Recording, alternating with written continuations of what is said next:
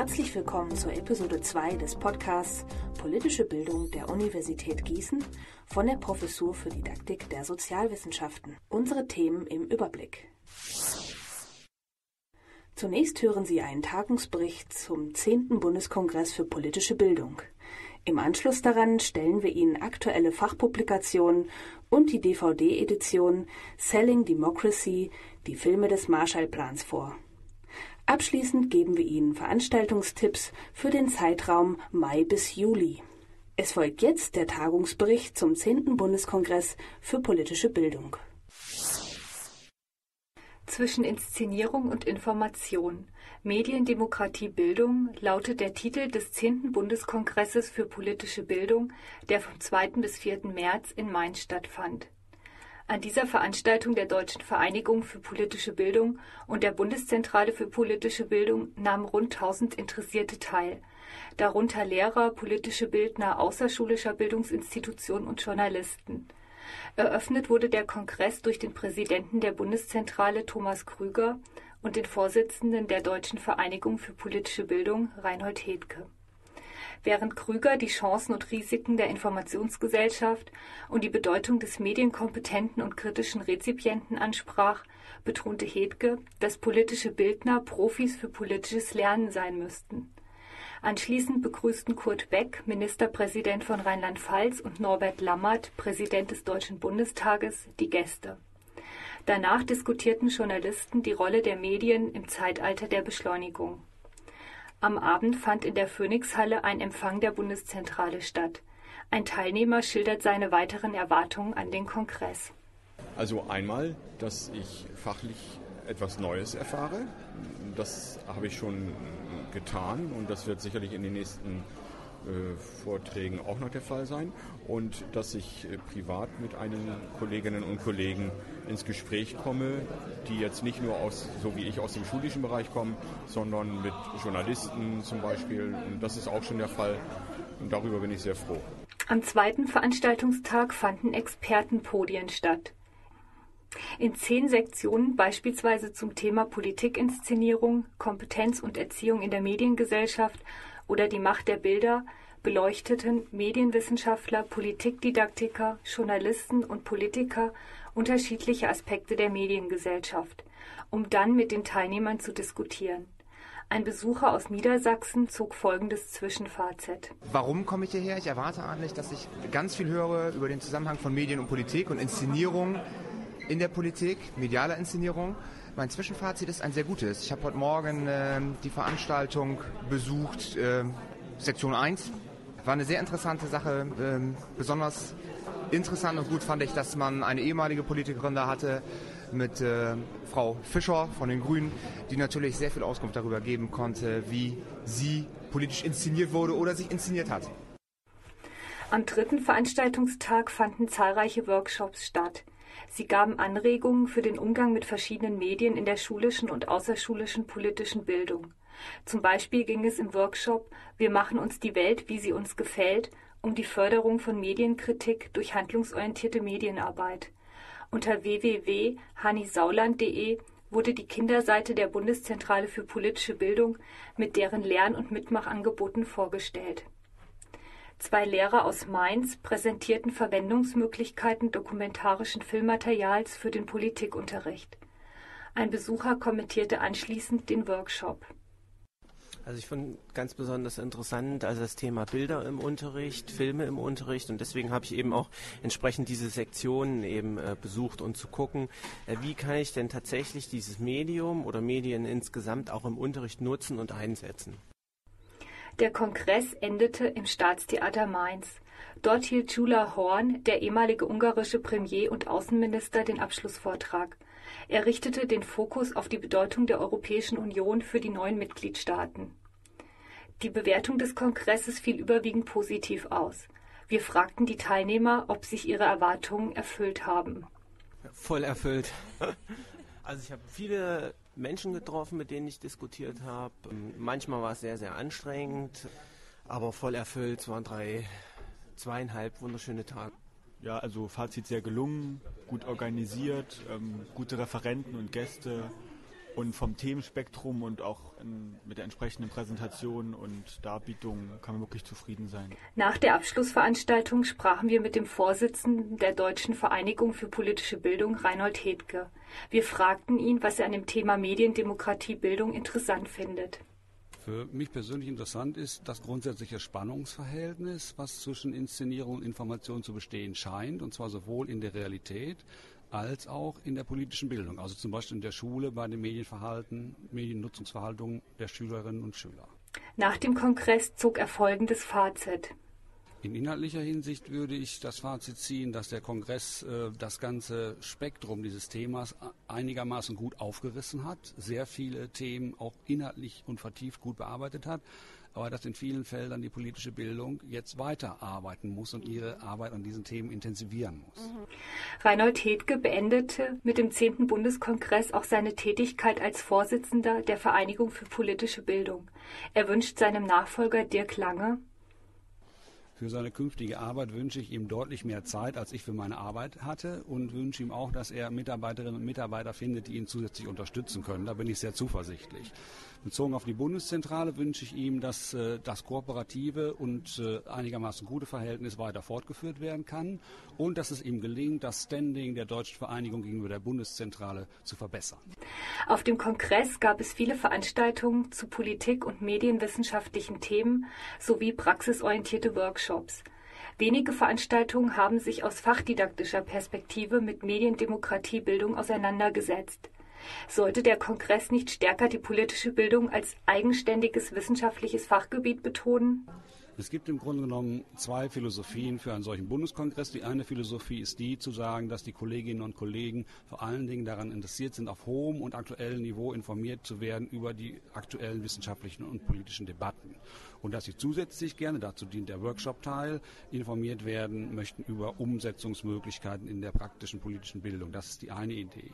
Die andere Idee ist zu überlegen, ob man nicht vielleicht einen Bundeskongress machen könnte als nächsten Bundeskongress, bei dem die Fragen der Bildung, der Unterrichts- und Lehr-Lernpraxis stärker im Vordergrund stehen das wäre sozusagen die zweite Philosophie. Und die dritte Philosophie wäre, was Sie angedeutet haben, beides miteinander zu kombinieren.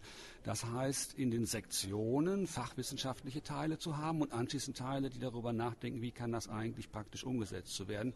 Ich habe diesen Vorschlag gemacht für diesen Bundeskongress, konnte mich leider damit aber nicht durchsetzen. Der nächste Bundeskongress findet 2009 statt, aber es steht noch kein Thema fest. Auf die Frage, was ein Thema für den nächsten Kongress sein könnte, antwortete Hedke Folgendes. Ich kann natürlich nur meine persönliche Meinung dazu äußern äh, und nicht für die Deutsche Vereinigung für politische Bildung sprechen. Meine persönliche Meinung ist, dass das Thema Migration und Integration ein gutes Thema für einen nächsten Bundeskongress wäre. Kommen wir nun zur Rubrik Auslese. Diesmal stellen wir Ihnen einen Didaktikleitfaden für den Politikunterricht von Sibylle Reinhardt vor. Die zweite Publikation beschäftigt sich mit Fragen zum globalen Lernen. Ein vielfältig einsetzbares Medium für die politische Bildung ist die DVD-Edition Die Filme des Marshallplans, die wir Ihnen abschließend vorstellen. Das neue Buch von Sibylle Reinhardt Politikdidaktik Praxishandbuch für die Sekundarstufe 1 und 2 erscheint in der Buchreihe Praxishandbuch zur Didaktik, die vom Cornelsen Verlag publiziert wird. Diese Reihe gibt in gewisser Weise den Rahmen für das Buch vor. Es geht darum, fachdidaktisches Wissen für Lehrerinnen und Lehrer aufzubereiten, wobei offenbar in erster Linie Berufsanfänger angesprochen werden sollen. Solche Einführungen stehen einem Geflecht widersprüchlicher Erwartungen. Sie sollen den Stand der Fachdiskussion widerspiegeln und leicht lesbar sein, sowie theoretisch anspruchsvoll und praxisnah sein. Sie sollen verschiedene Positionen widerspiegeln und sind doch aus der Perspektive eines Beteiligten am Diskurs geschrieben. Auch Sibylle Reinhardt bewältigt diese Schwierigkeiten an manchen Stellen gut, an anderen weniger überzeugend. Beispielsweise referiert sie gut nachvollziehbar die Kontroversen um Demokratielernen, die es im Fach derzeit gibt, während sie an anderen Stellen schlicht ihre eigene Position setzt. Originell und perspektivenreich ist der Abschnitt über das Fehlverstehen als Bedingung politischen Lernens, der im Grunde über eine Einführung hinausgeht und einen wichtigen Anstoß für die weitere Fachdiskussion gibt. Das Buch ist durchweg gut lesbar geschrieben und die Kapitelfolge schlüssig. Es bereichert das Angebot der Politikdidaktik für junge Lehrerinnen und Lehrer sowie für Referendare. Gerade für diese Adressatengruppe dürfte auch die zahlreichen Praxisbeispiele gleichermaßen anschaulich wie anregend sein. Was bedeutet die Entgrenzung der Welt und die Entwicklung hin zu einer Weltgesellschaft für Lern- und Bildungsprozesse? Wie kann eine globale Perspektive im historischen und politischen Unterricht zum Tragen kommen?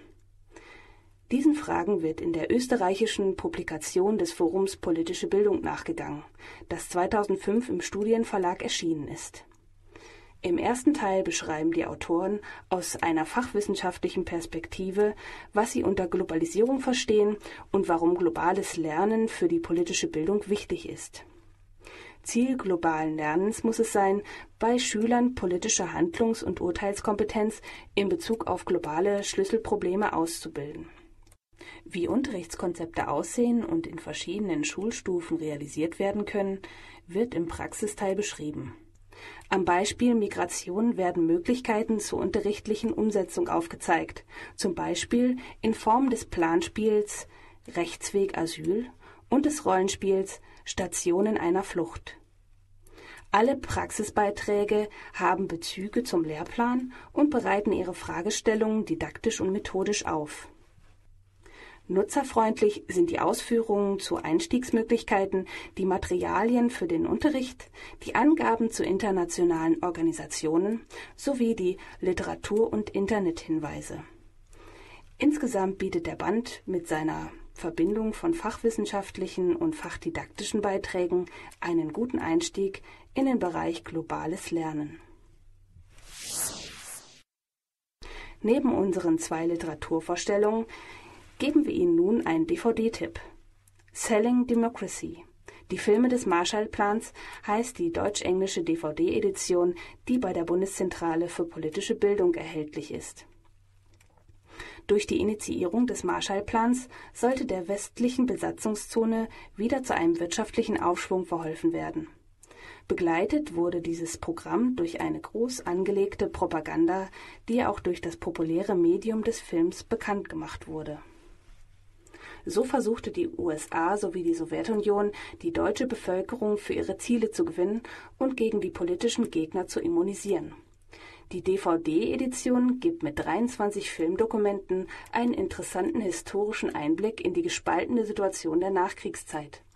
Es werden rund 15-minütige Marshallplan-Filme gezeigt, wie auch Anti-Marshallplan-Filme und Aufbaufilme der DDR. Zusammengefasst gibt die Reihe einen lebendigen Einblick in die verschiedenen Intentionen, die innerhalb der Filme zum Ausdruck gebracht werden. Ein kleines Begleitheft und zusätzliche Informationen im Internet geben dem Zuschauer die Möglichkeit, die Hintergründe der Filme besser zu verstehen. Das war die Rubrik Auslese. Nun folgen die Veranstaltungstipps für den Zeitraum Mai bis Juli. Vom 5. bis 23. Mai finden deutschlandweit die Aktionstage politische Bildung statt. Unter dieser gemeinsamen Überschrift wird eine Vielzahl von Veranstaltungen ganz unterschiedlicher Anbieter präsentiert. Ziel der Aktionstage ist es, der Öffentlichkeit die Vielfalt des Angebotes im Bereich der politischen Bildung zu zeigen und gemeinsam für die politische Bildung zu werben. Eine Broschüre mit einer Übersicht zu allen Veranstaltungen gibt es bei der Bundeszentrale für politische Bildung. Ein Muss für wissenschaftliche Interessierte in der Politikdidaktik sind die Jahrestagungen der GPJE. Die GPJE, die 1999 als wissenschaftliche Fachgesellschaft für die politische Bildung gegründet wurde, veranstaltet in diesem Jahr ihre siebte Jahrestagung. Wie immer sind diese Fachtagungen auch für Nichtmitglieder offen. Themenschwerpunkt in diesem Jahr ist Wirkungsforschung zur politischen Bildung im internationalen Vergleich. Zu der Veranstaltung sind auch Referenten aus dem europäischen Ausland eingeladen. Die Tagung findet am 3. und 4. Juni im Bergisch Gladbach statt. Nähere Informationen gibt es auf der Homepage der GPJE unter www.gpje.de. Zum zweiten Mal veranstaltet der wissenschaftliche Nachwuchs der Politikdidaktik im Vorfeld der Jahrestagung der GPJE eine eigene Nachwuchstagung. Diese Veranstaltung beginnt einen Tag früher, also bereits am 2. Juni. Hier geht es vor allem darum, dass jüngere Wissenschaftlerinnen und Wissenschaftler, vor allem Promovierende, Probleme politikdidaktischer Forschung diskutieren. Mit Blick auf die Diskussion um Bildungsstandards im Fach spielen in diesem Jahr auf der Nachwuchstagung Fragen von fachlicher Diagnostik, Evaluation und Kompetenzentwicklung eine große Rolle. In erster Linie an die Pädagoginnen und Pädagogen in der Praxis der außerschulischen Bildung wendet sich die Sommerschule Politische Jugend- und Erwachsenenbildung. In diesem Jahr findet diese viertägige Veranstaltung vom 4. bis 7. Juli in Würzburg statt. Die Sommerschule stellt ein praxisnahes Fortbildungsangebot dar, bei dem die neuen Ansätze und Projekte zur politischen Bildung vorgestellt und teilweise auch praktisch erprobt werden. Weitere Informationen gibt es bei dem Bildungswerk der Humanistischen Union in Essen unter der Telefonnummer 0201 22 7982. Ich wiederhole 0201 22 7982. Das war die Episode 2 des Podcasts Politische Bildung. In der nächsten Episode wird es um das Thema Konstruktivismus gehen. In der Redaktion waren Nina Evers, Susanne Gessner und Professor Dr. Wolfgang Sander. Produziert im Studio des Referats für Medien- und Textwissenschaften der Justus Liebig Universität Gießen.